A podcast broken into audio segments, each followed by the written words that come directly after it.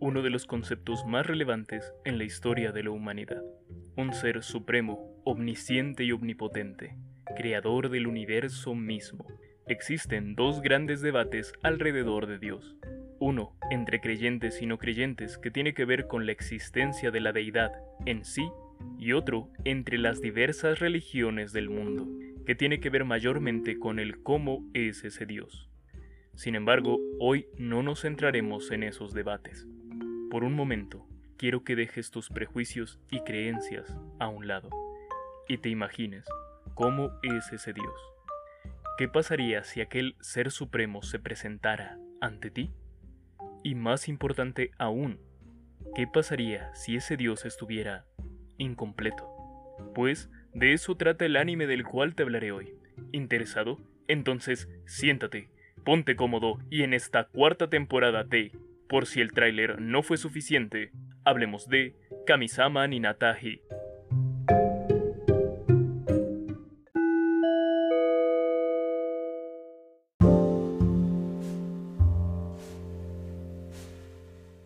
Buenos días, buenas tardes o buenas noches. Espero que tu día vaya bien. Si no es así, espero que se mejore y si el día ya terminó, recuerda, siempre habrá un mañana. Kamisama Ninataji, cuya traducción literal es El día que me convertí en Dios. Es un anime original creado por Jun Maeda y Naga, el cual está englobado en los géneros drama y fantasía, con demografía objetivo del tipo shonen, es decir, para un público joven mayormente masculino.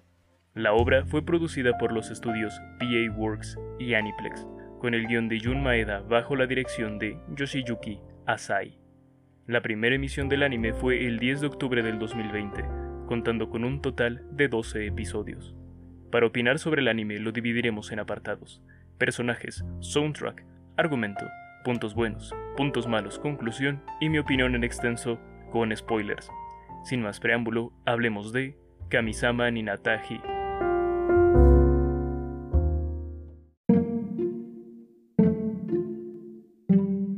Personajes: Youta Narukami. Personaje masculino, cabello negro, lacio de corte promedio, piel blanca, ojos azules, altura y complexión dentro del promedio de la serie. Un chico mayormente tranquilo, pero a veces bastante exagerado en sus reacciones. Su voz en japonés fue hecha por Natsuki Hanae. Hina Sato. Personaje femenino, cabello rosa, lacio y largo hasta la cintura, piel blanca, ojos rosas con azul, altura y complexión dentro del promedio de la serie. Una chica enérgica y algo ruidosa, que se autodenomina a sí misma como un dios omnisciente. Su voz en japonés fue hecha por Ayane Sakura. Kyoko Izanami. Personaje femenino, cabello azul oscuro levemente ondulado y largo debajo de los hombros. Piel blanca, ojos rosas, altura y complexión levemente debajo del promedio de la serie una chica seria, callada y algo distante, amiga de la infancia de Youta y también su primer amor. Su voz en japonés fue hecha por Yui Ishikawa. Ashura Kokohou, personaje masculino, cabello rubio levemente ondulado y largo recogido en una cola de caballo, piel levemente bronceada, ojos amarillos, altura un poco encima del promedio y complexión dentro del promedio de la serie. Es el mejor amigo de Youta, un chico enérgico y divertido. Su voz en japonés fue hecha por Ryohei Kimura.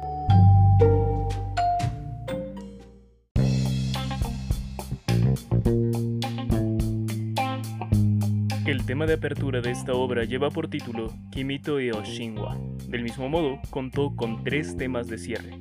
El primero fue Goodbye Seven Seas, el segundo Takeramono Ninataji y el último titulado Natsunagi.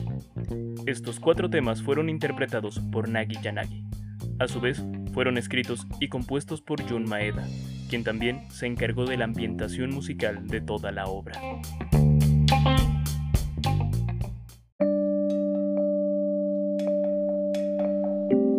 Youta disfrutaba plácidamente de sus vacaciones de verano. Jugaba un poco de baloncesto con su amigo mientras charlaba sobre el futuro próximo. Los exámenes de ingreso estaban a la vuelta de la esquina. Era un día simple y tranquilo, hasta que una chica se le acercó, aseguró que era Dios y que el mundo llegaría a su fin en 30 días. ¿Cómo será el último verano de Youta y sus amigos?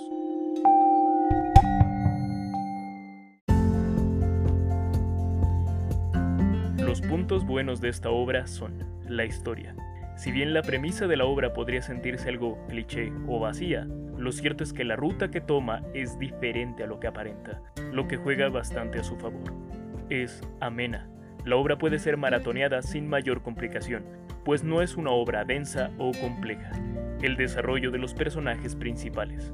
A lo largo de la historia se puede notar y comprender el cambio en la personalidad de los protagonistas, aspecto fundamental en esta clase de obras. Es emotiva. Si bien la mayor parte de la serie es comedia, existen momentos altamente emotivos que sin duda empatizarán con el espectador.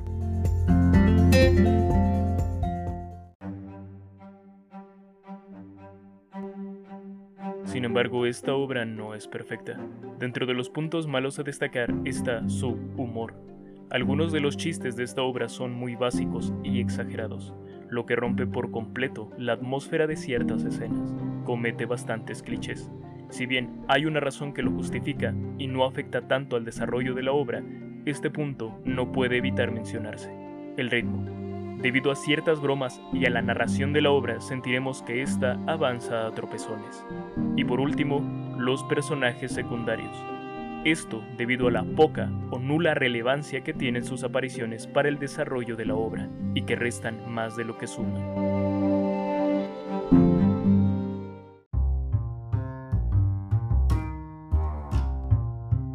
En conclusión, le doy a Kamisama Ninataji 3.2 qubits de 5. Este anime puede definirse como genérico, pero aún con los defectos que posee no se puede negar que es disfrutable no pretende más de lo que su premisa puede dar, y si bien la historia puede tener diferentes desarrollos, algunos más complejos que otros, la ruta que toma esta serie es una bastante equilibrada. La recomiendo principalmente para aquellos que comiencen a profundizar en este fantástico mundo de la animación nipona. Pero ahora te toca elegir, ir a ver Kamisama Ninataji y regresar a mi opinión en extenso, o quedarte y comerte algunos spoilers. De igual manera te recuerdo que si te gusta el contenido sería fantástico si pudieras compartirlo, para que estas obras puedan llegar a más ojos, oídos y almas.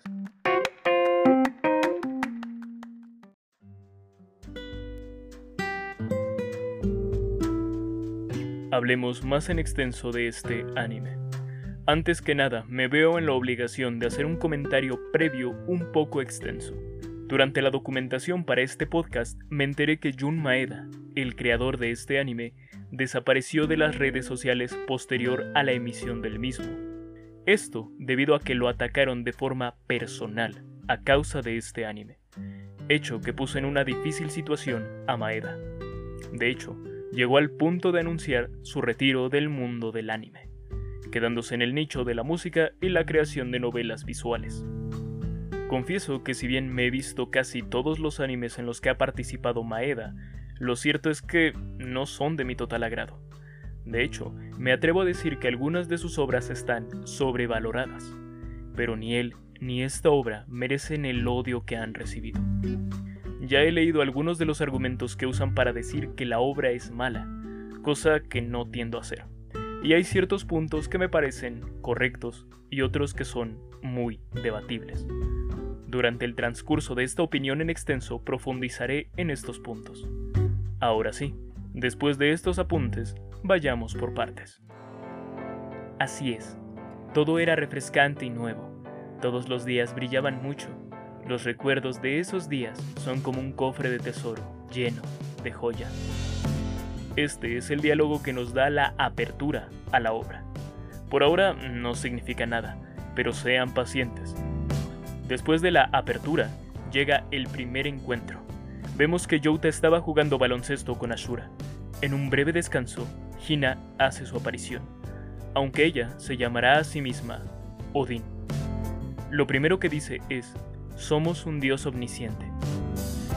Posterior a esto, ella hará una especie de demostración, mencionando y respondiendo a todas las preguntas que tenía Youta culminando con la petición de jugar baloncesto con ellos. Asunto que no termina muy bien que digamos. pero en medio de esta ruidosa y ridícula situación obtenemos dos partes importantes de información. Yota y Ashura están por hacer los exámenes de ingreso a la universidad, que si ya son un evento importante en todo el mundo, en Japón lo son aún más. Y la segunda pieza de información es algo más importante. De acuerdo con Hina, el mundo se acabará en 30 días. Tanto Yota como Ashura toman esto como un juego sin importancia. Pero las cosas pronto cambiarán. Antes de continuar, tengo que mencionar, ¿qué es la omnisciencia? Podemos definir esto como el saberlo todo. Y contrario a todas las demás habilidades que Hina dice tener, esta es la única que tiene evidencia. ¿A qué me refiero? Verán, Yota menciona que debe ir a la biblioteca para encontrarse con Izanami, su amiga de la infancia y por quien parece tener sentimientos. De camino a la biblioteca, Hina predice dos cosas. Va a llover, aun cuando el cielo está despejado, y caminar será más rápido que tomar el autobús. Ambas se cumplen. Pero esto no es suficiente. Después de ser expulsado de la biblioteca por ruidoso, Hina y Yota van a buscar comida. En el local, Hina adivina de forma exacta los resultados de una carrera de caballo, lo que hace que Yota confíe un poco más en ella. Del mismo modo, Hina le dice a Yota que ha sido elegido por ellos para pasar los 30 días anteriores al fin del mundo, y Yota, tan listo como es, decide utilizar el poder de Hina para conquistar a Izanami. Prioridades, audiencia. Prioridades.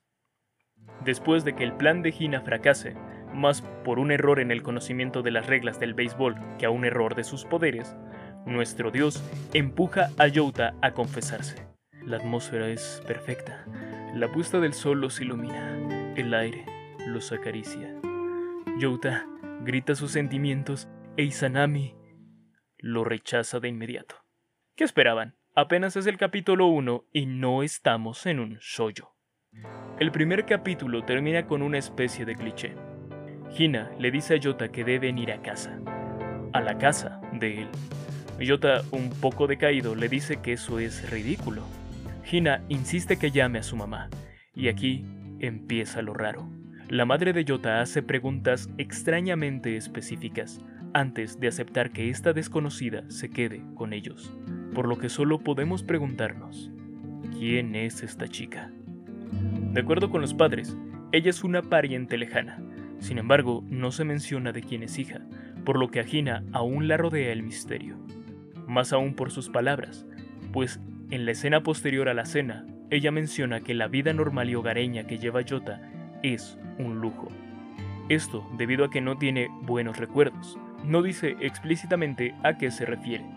De hecho, la atención de este tema se desvía rápidamente, y la conversación se pierde cuando Gina se queda dormida. Sin embargo, aquí veremos cierta conversación curiosa entre los padres de Yota, que nos hace ver que ellos saben más de lo que nosotros pensamos. Al día siguiente, vemos que Yota quiere recuperar la normalidad que Gina afectó el día anterior, siendo específicos su relación con Izanami. Del mismo modo, se nos cuenta la historia de estos dos personajes. Se nos dice que Izanami se volvió insegura tras la muerte de su madre, y que Yota fue quien estuvo ahí para ella como amigo. Esto hasta que empezó a desarrollar sentimientos hacia ella. Ya saben, el cliché de varias comedias románticas. Sin embargo, no todo está perdido, pues es hora del plan B de Hina. Y este plan consiste en hacer una película la película contará con la dirección de la hermana de Yota, Sora, y el guion de Hina. Sin embargo, antes de que inicie la verdadera película, deberemos ver algunos plagios. Digo, referencias de películas como Armageddon, Rocky y Edward Scissorhands. Planes que son un completo fracaso, en lo que refiere a que Izanami se enamore de Yota. Sin embargo, resulta que este no era el verdadero plan de Hinami pues de acuerdo con su omnisciencia, Izanami desea ser directora musical para películas. Así que todo es tan simple como hacer una canción. Pero Shion Sama, hacer una canción no es tan simple. Sí, sí, ya sé que no es simple, señor micrófono, pero hablamos de Hina, un dios omnisciente. Así que no es tan complicado. Claro, esta canción la debe tocar Yota. Así que después del clásico montaje de entrenamiento, él está listo para ir con Izanami y deleitarla con la música. Aunque al final quien toca esta pieza milagro es la propia Izanami, quien termina deleitando a Youta. Y al final de esta travesía nos quedamos igual. Bueno, no exactamente, pues ahora la relación de Izanami y Yota se encuentra recompuesta. Y este sería un buen final para el día. Sin embargo, el día realmente termina con la hermana de Yota llegando herida a casa. Del mismo modo, se nos muestra que solo quedan 24 días para el fin del mundo. A la mañana siguiente, Sora despierta. Nos enteramos que sus heridas son porque se cayó al huir de un cobrador de deudas, el cual iba detrás de Jinguji Senpai, un estudiante de cine que ha ayudado a Sora antes y que se ha metido en esta deuda con tal de ayudar a su madre. Al ver la situación, Hina, perdón, Odin, decide prestar su ayuda y Sora la acepta con desgana. Aquí cuenta la historia. La madre de Jinguji enfermó, así que ahora es ella la responsable de su restaurante de ramen. Las ventas no van bien, y esto se suma al cobrador, el cual practica usura, es decir, cobrar mucho interés por un préstamo. Después de todo esto, el plan es claro. Hay que hacer del restaurante un éxito. ¿Y cómo? Esa es una buena pregunta, señor micrófono.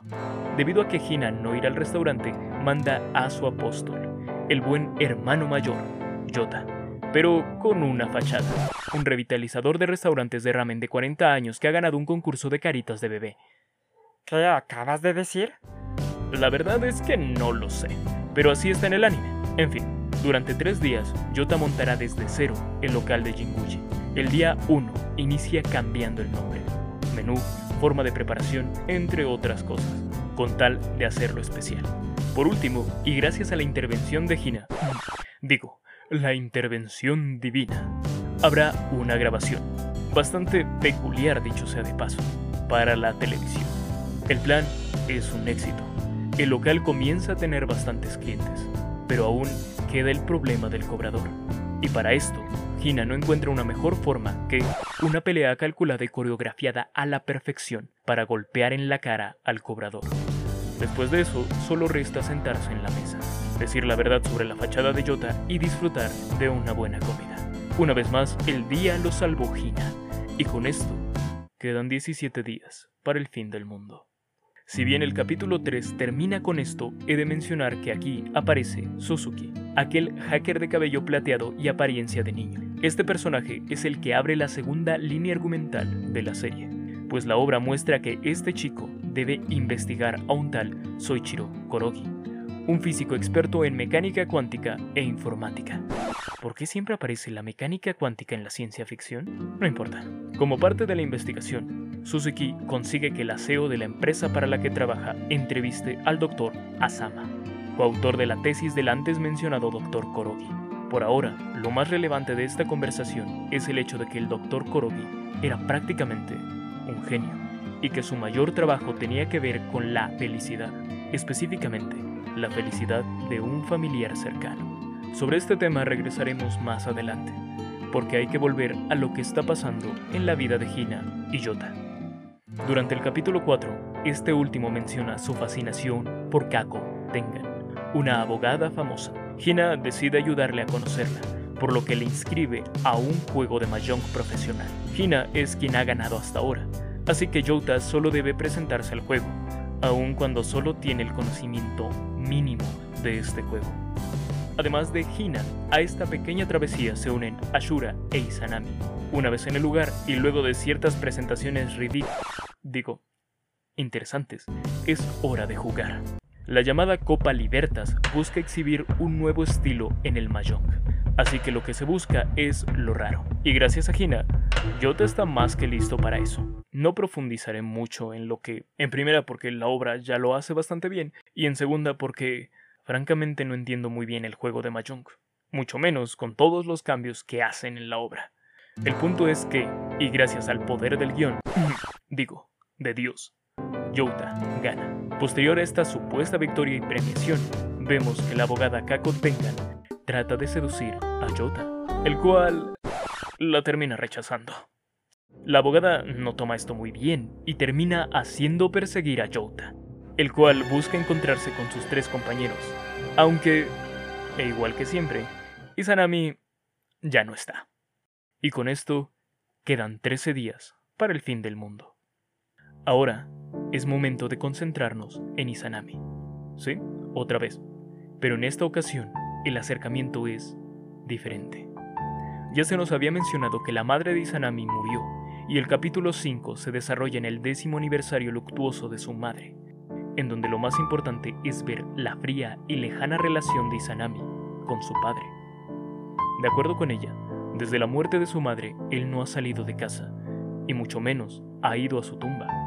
Siempre promete ir, mas eso nunca sucede, asunto que afecta a Izanami.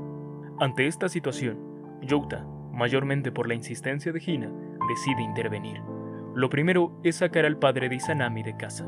Para esto Youta, después de dos intentos fallidos, decide usar el cumpleaños de Izanami como excusa, por lo que le pide el consejo de su padre para el regalo.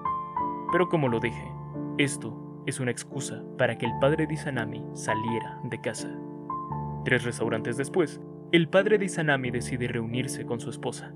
Y no, no habla de irse literalmente con ella la madre de Izanami dejó videos grabados antes de su muerte, videos que hacen que el padre se sienta cerca de su difunta esposa.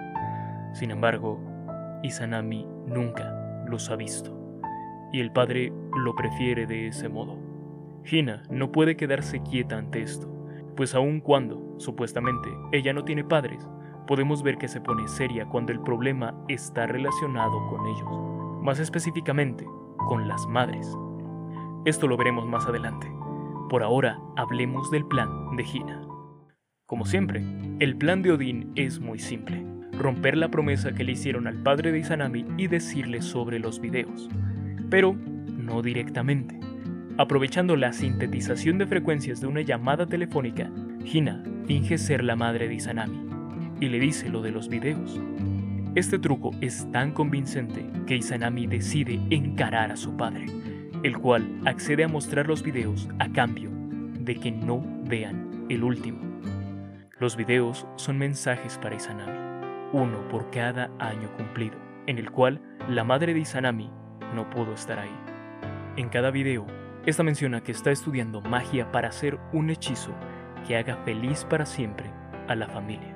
Si bien el padre de Izanami vio estos videos, nunca ha llegado al final esto debido a que la madre de Izanami menciona que al acabar de verlos, deben destruir los videos y seguir adelante.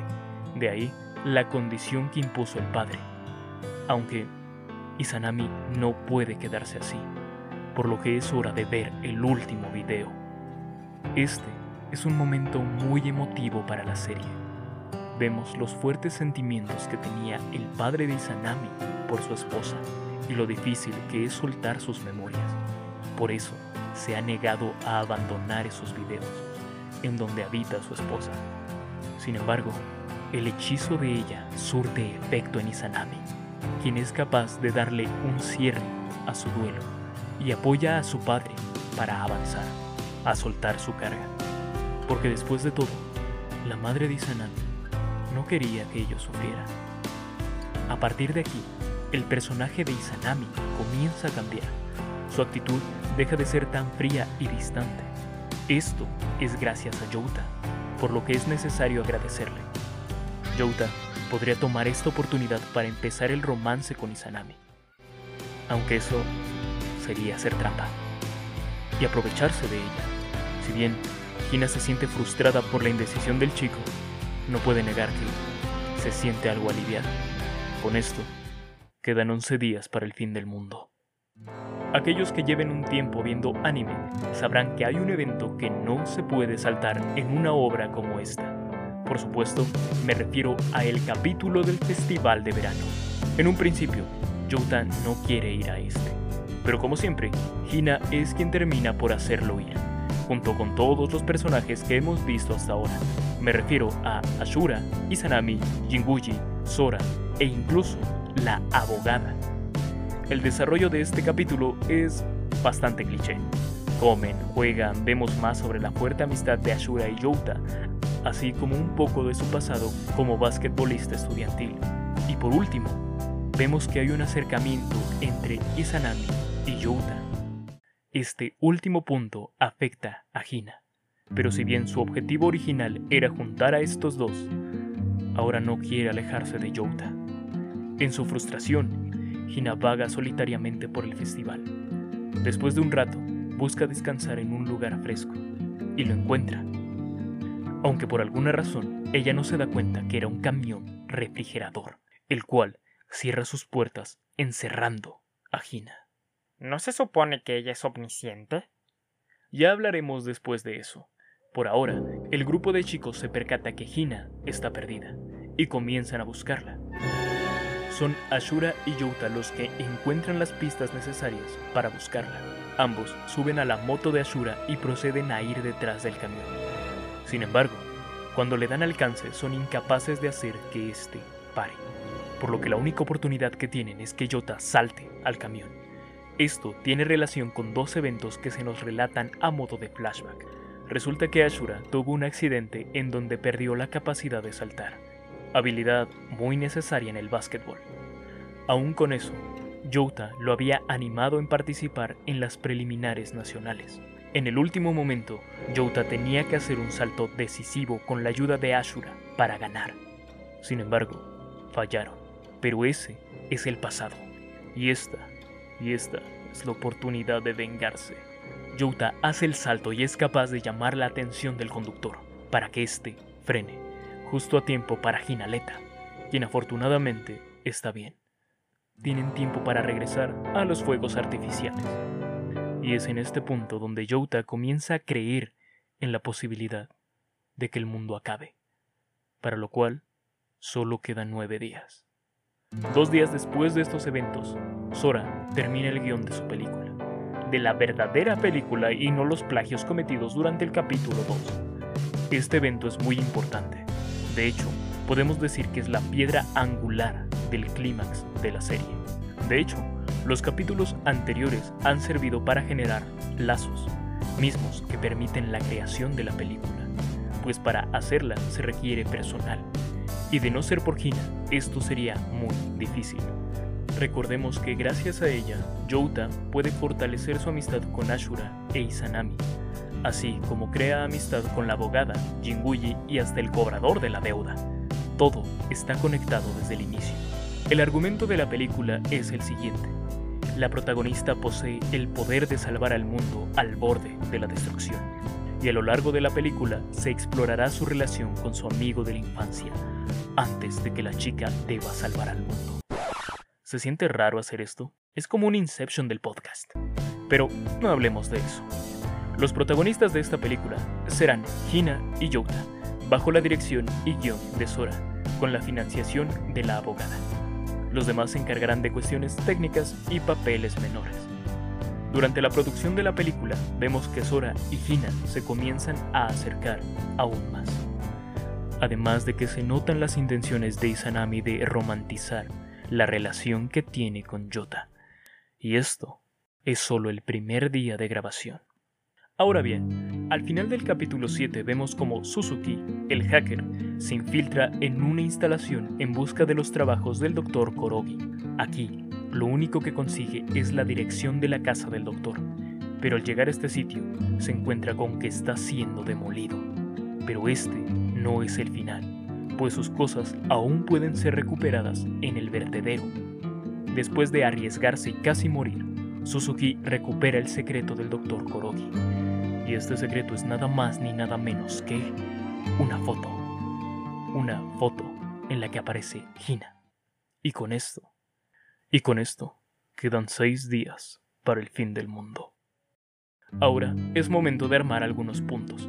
En el capítulo 2, los padres de Youta hablan de Hina de forma especial, lo que confirma lo que ya suponíamos. Los padres sabían algo que nosotros no, y esto tiene que ver con el doctor Korogi, o mejor dicho, el abuelo de Hina, quien es el que ha elaborado la mayor parte del plan en el cual se sustenta la serie, pues él fue quien mandó a Hina con Yota y quien acogió a Hina cuando fue abandonada por su padre. Este hecho el del abandono. Nos explica por qué Hina menciona que tiene malos recuerdos acerca de su familia y por qué ha apoyado tanto a los otros personajes en sus propios problemas. También es la razón por la cual Youta ahora quiere ayudar a Hina a reencontrarse con su padre. Spoiler, esto no termina bien. Después de un día de viaje, Youta y Hina llegan a la casa de su padre, en donde al revelar la identidad de ella, se genera todo un caos. Y la explicación es bastante simple. Hina no debería de estar ahí. Verán, ella sufre algo llamado síndrome de Logos, una enfermedad ficticia que afecta el cerebro y los músculos. En pocas palabras, ella no debería ni poder hablar ni caminar. Y por supuesto, esta enfermedad no tiene cura. Hina es un milagro andante, pero de acuerdo con el padre, esto solo es temporal. Aquí hay un debate interesante entre el padre de Hina y Youta que me gustaría que viéramos. El padre menciona que el traerla ahora es cruel para él y que por lo tanto no puede estar cerca de Hina. Yota, por otro lado, dice que lo cruel es no aceptarla y pasar lo que queda del tiempo con ella. A como yo lo veo, ambos tienen razón. ¿Por qué digo esto? Pónganse en situación. El padre de Hina dio por hecho que su hija iba a morir, pero sería muy lento y muy doloroso. Él tendría que cuidarla y asistirla, pero jamás podría recuperarla. Tanto es el drama que la madre de Gina optó por el suicidio y sin previo aviso, cuando él ya había rehecho su vida, haciendo las paces con su pasado. Llega un chico y le dice que aquella niña que abandonó está sana y salva. El padre es doctor. El padre sabe que el síndrome de Gina no tiene cura. Y como ya lo dije, había aceptado el destino de Gina y ahora debe deshacerse de eso para aceptarla, cosa que evidentemente no quiere hacer. Youta ve una versión simplificada, en donde el padre debería de estar feliz de que su hija estuviera bien y que todo lo que no pudo disfrutar en su momento lo puede hacer ahora. No se da cuenta que esto es imposible para el padre de Gina. De hecho, el padre lanza una especie de premonición. Llegará el día en que lo entiendas. Y tú, podrías pasar por la misma situación. En este punto, lo mejor es retirarse. Nada se logró, pero como lo dice Gina, el mundo está por acabarse. Así que no es como que importe. La serie continúa con la creación de la película, pero ahora se unen las historias que se han construido en paralelo, pues Gina es el objetivo de Suzuki, quien ya está al tanto de toda la situación, aunque aún le falta una pieza de información por lo que continúa investigando y se da cuenta de lo que ya sabíamos. Todo, hasta ahora, ha sido totalmente premeditado y calculado por Gina. Pero, ¿cómo? Así es, por la cuántica. De hecho, esto es lo más cercano a la ciencia que tiene la serie, pues se menciona una computadora cuántica, algo que técnicamente sí existe, pero no como lo plantea la serie, ni teórica ni físicamente. Y claro que no te haría omnisciente. Sin embargo, hablar de eso excede el propósito de este podcast. A partir de aquí, la obra aprovecha un poco para profundizar en el personaje de Suzuki. Vemos parte de su pasado, en donde ya era un hacker bastante capaz, pero que no iba por el buen camino, debido a que estaba coaccionado por sus padres. Esto explica su mala relación con los adultos y la excesiva confianza que se tiene a sí mismo, que de hecho no es más que la necesidad de demostrar constantemente que él vale algo. Es por eso que trata de que el aseo le permita analizar la computadora cuántica y por qué lucha tan desesperadamente por encontrar el secreto del Dr. Korogi, el cual, a estas alturas, es más que obvio. El milagro del chip cuántico del Dr. Korogi es el mismo que le dio la oportunidad a Hina de seguir existiendo. Sin embargo, hay dos caras aquí, pues las posibilidades de este chip son una maldición para el resto del mundo, por lo que no debería existir. Suzuki está en contra de esta decisión, pero no es escuchado. Sin embargo, y debido a su participación en todo esto, realiza un último movimiento. Realiza un último movimiento. Avisarle a Hina. Con esto, el cálculo se vuelve claro, porque todo este tiempo Hina veía el fin de su mundo, mas no del mundo en general. En otras palabras, Hina debe desaparecer. Esta es la tonta elección que ha tomado la humanidad. Por supuesto, los chicos no aceptan esto y hacen un movimiento desesperado. Youta huye con una confundida Hina. Ambos declaran sus sentimientos en esta huida, pero es inevitable. Esta es la despedida. Gracias a Hina, el verano fue el mejor en la vida de los personajes, y es por eso que esto acaba sin ella. Bueno, no exactamente. Antes de pasar a lo que algunas personas denominan la parte fea del anime, tengo que hacer algunos apuntes. Como lo dije al inicio de esta parte extensa, hay algunos argumentos debatibles sobre la serie. Uno de los más frecuentes es sobre el cambio dramático que hay en el capítulo 9, en donde se menciona que es un cambio súbito, que desentona con la obra, y que Maeda debería de haber decidido con qué tono se iba a quedar. Y este es el peor argumento en contra de esta obra.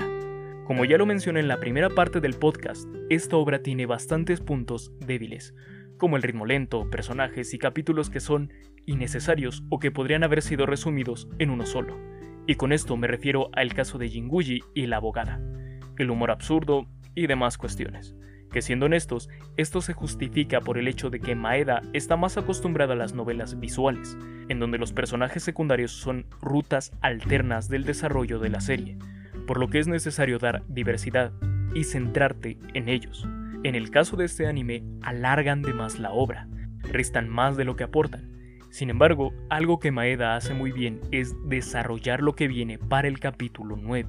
Yo no sé qué anime vieron los que comentan el error del cambio de tono, pero este cambio dramático no es abrupto, Literalmente desde el capítulo 1 se dice que el mundo se va a acabar. La historia paralela de Suzuki es el preludio de la tragedia, y el hecho de que la mayor parte de la obra tenga este tono alegre es más que claro. Es un gancho emocional, es el contraste necesario para el desarrollo de la obra. Maeda sabe que para que el espectador empatice con la partida de Hina, debe observar todo lo que ha hecho por los demás personajes el espectador también siente la pérdida de Gina. Quizás por eso algunos sintieron abrupto el cambio de tono, pero es probablemente lo que el autor quería. No está mal construido, no es abrupto y no es el peor punto de la obra. De hecho, es el punto más fuerte de la misma, porque sin ese gancho, lo que viene no tendría el mismo impacto. Pero es hora de la recta final de esta obra. Después de que Gina fuera capturada, los chicos intentaron encontrar pistas de su paradero. Sin embargo, esto fue en vano, y cuando Youta se dio cuenta, el verano había terminado. Por lo que sin aún haber procesado esto, debía volver a la escuela, aunque esto será más una bendición que una maldición, pues en los pasillos de la escuela se encuentra con Suzuki, el hacker misterioso, quien se presenta a su muy particular manera del mismo modo, podemos observar que él intenta recrear los pasos que Hina había hecho desde el principio de la serie, el baloncesto, el ramen de Jinguji y el mahjong. Del mismo modo, vemos el como Jouta se siente solo y desolado ante este cambio en su vida. Y no solo sigue buscando a Hina, sino que la búsqueda de aquel objetivo que tenía al principio de la obra, el de entrar a la universidad de su elección, se apaga cada vez más. Después de ese trimestre, que pasa rápidamente tanto para el espectador como para Youta, pasa algo raro, pues Suzuki explota ante Youta, el cual se da cuenta de lo antes mencionado. Suzuki estaba recreando el verano con Hina como un acertijo para ellos. Youta enfrenta a Suzuki, quien es técnicamente el asesino de Hina. Bueno, no exactamente, pues ella sigue viva. De hecho, Suzuki le ofrece la oportunidad de verla nuevamente, aunque recordemos que Hina ya no es la misma sin su divinidad. Aún así, Youta acepta y parte a ver a su amada. Después de ese lejano viaje, Suzuki le da las credenciales necesarias a Youta para ingresar al lugar donde está Hina. Pero Youta no está preparado para lo que venía. Decir que Hina es una sombra de lo que vimos durante casi toda la obra sería un halago. Ahora, la chica tiene el cabello corto, la mirada perdida, y ni siquiera reconoce a Jota. De hecho, le tiene miedo. Este último punto frustra el plan original de Yota de llevarse a Hina, pues la mujer que cuida de ella solo le permitirá llevársela hasta que la propia Hina acceda. Yota se siente impotente ante todo esto, pues se da cuenta de que la profecía del padre de esa chica se acaba de cumplir. Esta es la prueba de fuego para Yota, el cual comienza a dudar sobre el si puede lidiar con la condición de Hina, o si es mejor dejarla en esa instalación al cuidado de los profesionales. En otras palabras, abandonarla. Mientras Youta decide, la obra nos muestra la nueva rutina de Hina, la cual hace aún más evidente el delicado estado en el que se encuentra. Además, hay que recordar que Youta solo tiene dos semanas hasta que las credenciales que le dio el hacker expiren. Por si no fuera poco, él solo tiene una hora al día para interactuar con Hina y ganarse su confianza, la condición para que él se la pueda llevar. Además de eso, la actual cuidadora de Gina y la única en quien confía hace dudar aún más al joven. Después de todo, esas instalaciones están bien equipadas y tienen a un personal muy decente, mientras que Yota está por su cuenta. Y para agregar más sal a la herida, hay que mencionar que es posible que Gina ya ni siquiera lo recuerde, que se haya ido junto con el chip. Igual, ¿qué más da? Son solo memorias, ¿o no? ¿Qué pasaría si todo este tiempo Yota se relacionara con el chip, con una inteligencia artificial, pero no con la verdadera Gina? Ante esto, Yota se queda sin argumentos. Pero recordemos que Yota no está solo. Y tras recibir el apoyo de sus amigos recuerda algo que solo él sabe sobre Gina, su gusto por los videojuegos. Esto es lo que Youta aprovecha para acercarse a Hina, pero aún es temprano para cantar victoria. Y mientras se desarrolla esta estrategia, notamos el por qué la cuidadora de Hina es tan buena en su trabajo.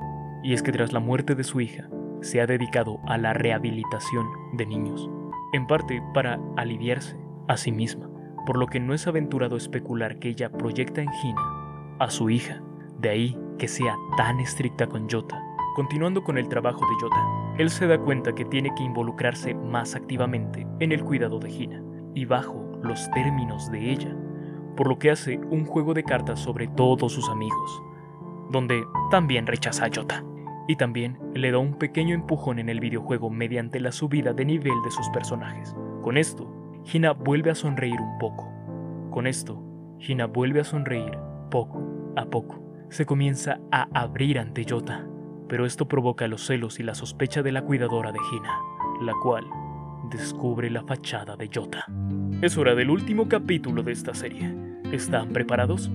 La cuidadora confronta directamente a nuestro protagonista y le pide que se vaya de inmediato. Del mismo modo le informa que a Hina la van a trasladar al extranjero. Yota ruega por pasar al menos lo que resta de ese día con Hina. Y curiosamente, la cuidadora accede. En este último día, Youta hace una jugada desesperada y le pregunta a Hina, ¿te gustaría irte de aquí y vivir conmigo? Él espera que Hina sienta con la cabeza, pero en un principio, ella no hace nada, lo que le quita la esperanza a nuestro protagonista. Sin embargo, Hina comienza a llamar a Sora con las tarjetas que él le había dado. Es probable que ella sí recuerde aquel verano juntos, Youta apuesta todo. Hina menciona los nombres de casi todos, pero al llegar a Youta, él grita, lo que altera a Hina. El tiempo termina y es hora de irse. Después de ser escoltado y golpeado, Youta comienza a caminar lejos de aquel centro. La cuidadora y Hina lo ven partir.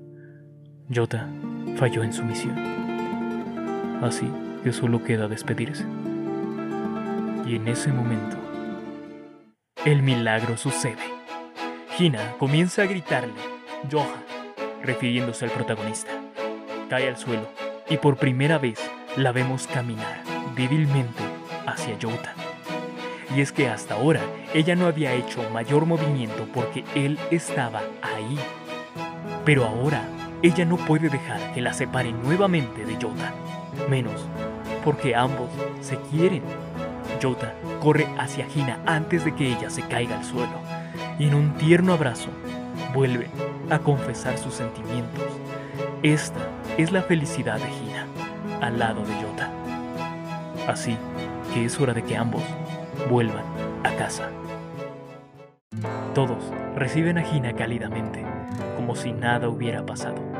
Aceptan la nueva condición de Hina y una vez más, todo transcurre como si aquel verano no hubiera acabado, por lo que siguen cumpliendo el sueño de Hina de una vida normal. De hecho, aún hay algo que deben terminar. La película. Aunque la verdadera aventura ha sido todo este anime. Bueno, eso es obvio, Shion-sama. Lo sé, lo sé, señor micrófono, pero me refiero a lo que dice Jouta, que la aventura principal fue el encuentro que tuvo con Hina, lo que lo llevó a enamorarse. Y como esto fue decisión de ellos, Jota debe honrarla. Y con el amor de Hina como impulso, decide volverse un investigador como el abuelo de Hina. Esto con el fin de buscar una cura para ella. Hina le ha dado a Jota un verdadero milagro. Le dio sentido a su vida. Y Jota le dio algo a ella, los buenos recuerdos que Hina deseaba. La prueba está después de la película que hicieron, que dicho sea de paso, es una especie de síntesis de toda la serie. En el material extra de esta película, vemos a la Gina del pasado, diciendo exactamente la misma frase con la que abre la serie. Todo lo que hemos visto hasta ahora son las preciadas joyas de Gina. El futuro es incierto, pero aún con eso, nuestro protagonista no puede abandonar a su amada. Kamisama Ninataji una obra que nos demuestra que no necesitamos ser un Dios omnisciente u omnipotente para influir en la vida de los demás, y que si bien el mundo puede ser cruel y difícil, aún puede haber milagros. Como ya lo dije, este anime ha recibido bastante odio y no lo merecía. Bueno, de hecho, quien lo recibió fue su autor, pero es lo mismo, fue totalmente innecesario, porque aún si esta obra no es de su agrado, la crítica que se le puede hacer a la serie debe ser respetuosa, no dolorosa, y eso era lo que más ganas tenía de decir acerca de este anime. Pero, ¿y tú qué dices? ¿Te gustó Kamisama Ninataji? ¿Lo volverías a ver? ¿Qué otra cosa notaste? ¿Qué agregarías o qué quitarías? Gracias por acompañarme en este podcast. Espero contar contigo en la siguiente plática. Yo soy Shion Sama. Hasta la próxima, aquí en por si el tráiler no fue suficiente,